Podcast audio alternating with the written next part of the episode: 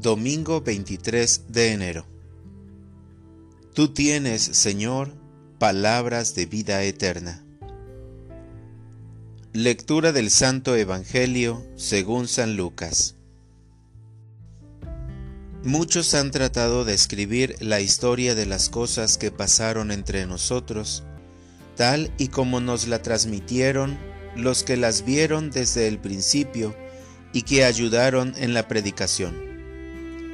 Yo también, ilustre Teófilo, después de haberme informado minuciosamente de todo, desde sus principios, pensé escribírtelo por orden, para que veas la verdad de lo que se te ha enseñado.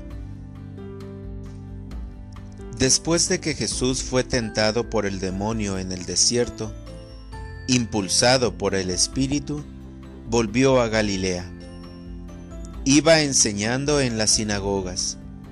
Todos lo alababan y su fama se extendió por toda la región. Fue también a Nazaret, donde se había criado. Entró en la sinagoga, como era su costumbre hacerlo los sábados, y se levantó para hacer la lectura. Se le dio el volumen del profeta Isaías, lo desenrolló y encontró el pasaje en que estaba escrito.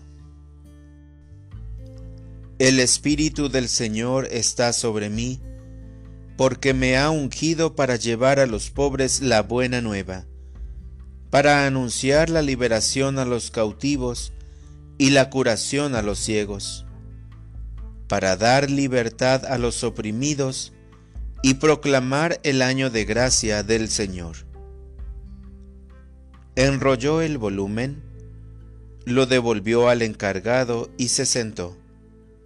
Los ojos de todos los asistentes a la sinagoga estaban fijos en él. Entonces comenzó a hablar diciendo, Hoy mismo se ha cumplido este pasaje de la escritura que acaban de oír. Palabra del Señor. Oración de la mañana. Señor, sigue revelándome tus secretos. Señor, hoy es domingo, día de participar en la Eucaristía Dominical en la parroquia.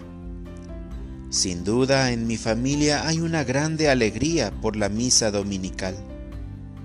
Por esta gracia, bendigo al Padre, porque ha revelado estos secretos a los sencillos y humildes, y Dios se revela a mi familia.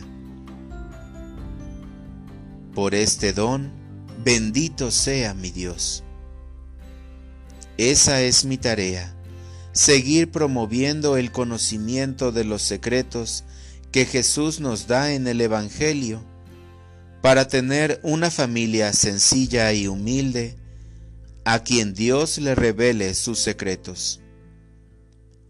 Esa es la alegría que tiene mi familia, la alegría que nace del misterio de la palabra y la Eucaristía. San Pablo en la primera lectura de la misa de hoy nos habla de la unidad.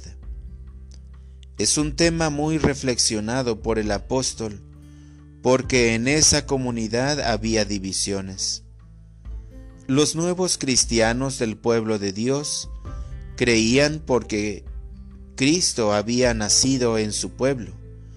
Solo a ellos les pertenecía y entonces a quienes se convertían al cristianismo de otras naciones tenían el desafío de promover la unidad. Señor Jesús, si percibes que hay división en mi corazón, dame el don de la conversión.